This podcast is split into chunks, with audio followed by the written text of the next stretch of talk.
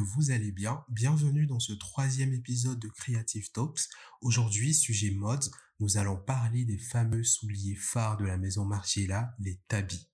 Vous avez sûrement déjà vu ces chaussures slip-toe, en fait, qui séparent le gros orteil des autres et qui donnent un aspect un peu chameau lorsqu'on les porte. On les aime on les déteste. Moi, je les adore. Et d'ailleurs, je me suis offert une paire de tabi boots et je compte m'offrir des tabi mocassins très bientôt. Eh bien, je vous donne aujourd'hui l'essentiel à retenir sur ces souliers popularisés par Martin Margiela pour la maison Margiela.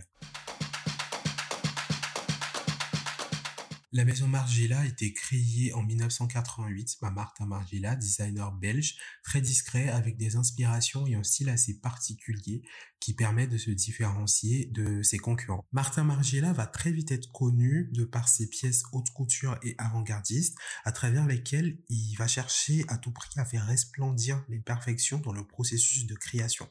Martin Margiela, donc le fondateur de la maison Margiela, a très vite été enthousiaste de l'industrie de la mode en s'inspirant de designers très en vogue à l'époque, tels que André Courrèges ou encore Paco Rabanne. D'ailleurs, il a commencé le stylisme très tôt dans son adolescence, où il achetait des vêtements de seconde main, ensuite qu'il upcyclait pour en faire des pièces iconique à sa façon. En 1974, il va intégrer l'Académie royale des beaux-arts d'Anvers, où il va effectuer ses études avec d'autres designers belges connus, tels qu'Anne de Melmester. En 1984, il va débuter sa carrière chez Jean-Paul Gaultier en tant qu'assistant, avant de lancer sa marque quatre ans plus tard. Maison Margiela, c'est le portrait tout craché de Martin Margiela, discrétion mais avant-garde, minimalisme mais précision, futurisme mais fidélité aux archives, créativité sans limite. Martin Margiela, c'est un designer en griffe anonyme, loin des caméras, loin des journalistes, un peu comme Peter Doo, et c'est ce qui va faire la hype autour de sa marque et va permettre de la propulser sur la scène internationale de la mode. Parmi les nombreux designs de Martin Margiela pour sa maison, les plus connus sont sans doute les tabis.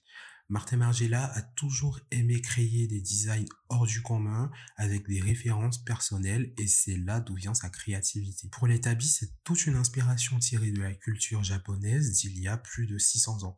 Les tabis, en fait, ce sont des chaussures traditionnelles japonaises portées dans les années 1400. Ces sandales chaussures tabis vont ensuite être transformées, toujours par les japonais, en chaussures plus légères adaptées au travail des agriculteurs.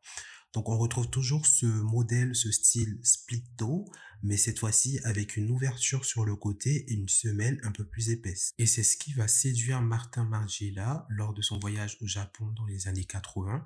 Il va décider de s'en inspirer pour créer une ligne de souliers pour la maison Margiela. Les premières tabis de maison Margiela ressemblaient très pour très aux tabis portés par les agriculteurs au Japon.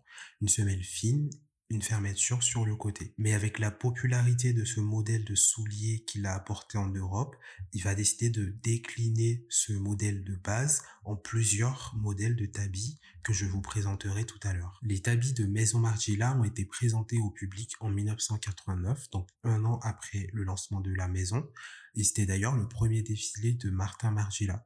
Je me souviens encore de ce défilé où tous les mannequins portaient une paire de tabis dont la semelle a été imbibée de peinture.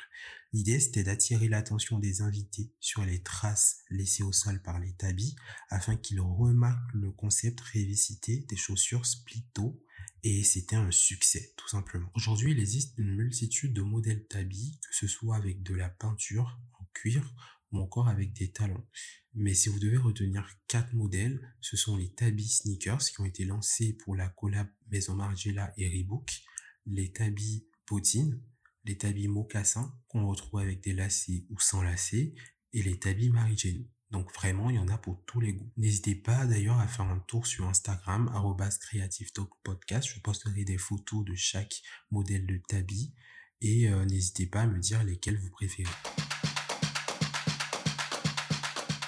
C'est tout pour aujourd'hui. Vous connaissez maintenant l'histoire et l'origine des tabis de Maison Margiela. Peut-être que je ferai d'ailleurs un épisode entier un peu plus poussé sur l'histoire de la maison et euh, de son créateur, de son fondateur, Martin Margiela. Dites-moi en commentaire de ce podcast ou sur Instagram si un tel sujet vous intéresserait. N'oubliez pas de vous abonner au podcast pour les prochains épisodes et moi je vous dis à dimanche prochain pour un nouvel épisode.